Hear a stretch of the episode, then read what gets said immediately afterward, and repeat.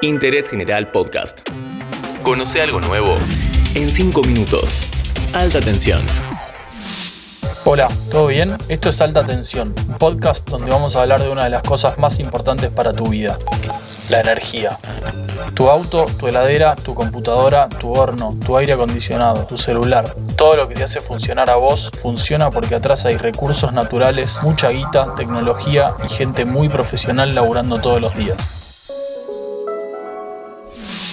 La energía es una rama estratégica para la economía de cualquier país, que inclina la balanza entre ser un país rico o uno pobre, y junto con los alimentos es la principal causa del cambio climático.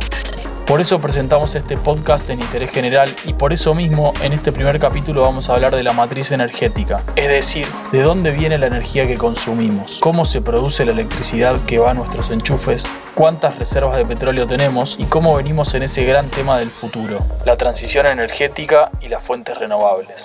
Matrix es un mundo de sueños computarizados. La matriz primaria de Argentina, es decir, la que cuenta a todos los medios de transporte y toda la energía que consumen las industrias y los hogares, depende en su mayoría de los hidrocarburos, el petróleo y el gas. Hasta los años 70, cuando se descubrió el yacimiento de Loma de la Lata, teníamos mucho más petróleo que gas, pero hoy, impulsado además por vaca muerta, el 53% de la energía que consumimos proviene del gas natural. El petróleo, que es la fuente de todas las naftas, quedó en el 31%, así que si contamos los dos, el 85% de nuestra energía viene de los hidrocarburos. Y ya que estamos, ¿sabes de dónde vienen los hidrocarburos? Del mar. Nuestras mayores reservas están en la cuenca neuquina, en la Patagonia. Hace 150 millones de años, en la época de los dinosaurios, la cordillera no existía y el Océano Pacífico llegaba hasta Neuquén. Ese lecho marino con restos animales, vegetales y otros sedimentos orgánicos quedó sepultado por varias capas geológicas y millones de años después, con condiciones especiales de presión y temperatura, se cocinaron esos recursos impresionantes que revolucionaron a la humanidad, pero que con el tiempo generaron algunos problemas. La matriz argentina tiene algo muy bueno que es que usa muy poco carbón, que de las fuentes fósiles es la más contaminante de todas.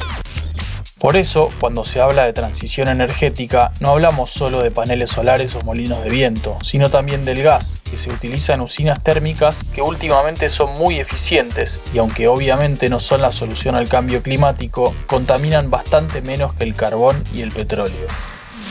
En términos de consumo, casi un 30% es para transporte, otro 30% es para producción industrial, poco más del 20% es consumo residencial, que es el ítem que más creció durante la pandemia, y el resto es comercial y público. La electricidad que consumimos proviene casi en un 60% de esas centrales térmicas que básicamente usan gas para calentar agua que se convierte en vapor y mueve una turbina. Esa energía mecánica se transforma en electricidad y después llega a tu televisor. La otra fuente importante es la hidroeléctrica. Tenemos 95 represas en todo el país y casi el 30% de nuestra electricidad viene de los generadores de Yacyretá, El Chocón o Salto Grande. El resto de la generación viene de las centrales nucleares. Y finalmente tenemos a las renovables, tanto eólica como solar, que vienen creciendo mucho y se encaminan a llegar al 10% de la generación. Argentina tiene fijada una meta de 35% de energías renovables para 2030, una meta ambiciosa por temas que vamos a hablar en otro capítulo. Pero es importante aclarar cuánto contamina nuestra matriz energética, un tema que como te imaginás se discute muchísimo. Alrededor de la mitad de las emisiones de gases de efecto invernadero en nuestro país vienen del sector energético. Y si bien no estamos entre los 20 países más contaminantes, tenemos un promedio de emisiones per cápita más alto que el promedio de la región, con lo cual es una más de nuestras muchas deudas pendientes. En el próximo capítulo te voy a contar cómo venimos con el autoabastecimiento y qué rol ocupa Vaca Muerta. Pero antes de terminar te voy a recomendar dos películas. La primera es un peliculón, Petróleo Sangriento, de Paul Thomas Anderson, que está ambientada en la época de la fiebre petrolera en California a principios del siglo XX.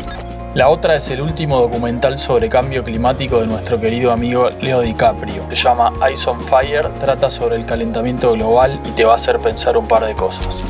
Esta fue la introducción de interés general a la energía en Argentina. La seguimos la próxima. Interés General Podcast. Encontrarnos en Spotify, en Instagram y en interésgeneral.com.ar.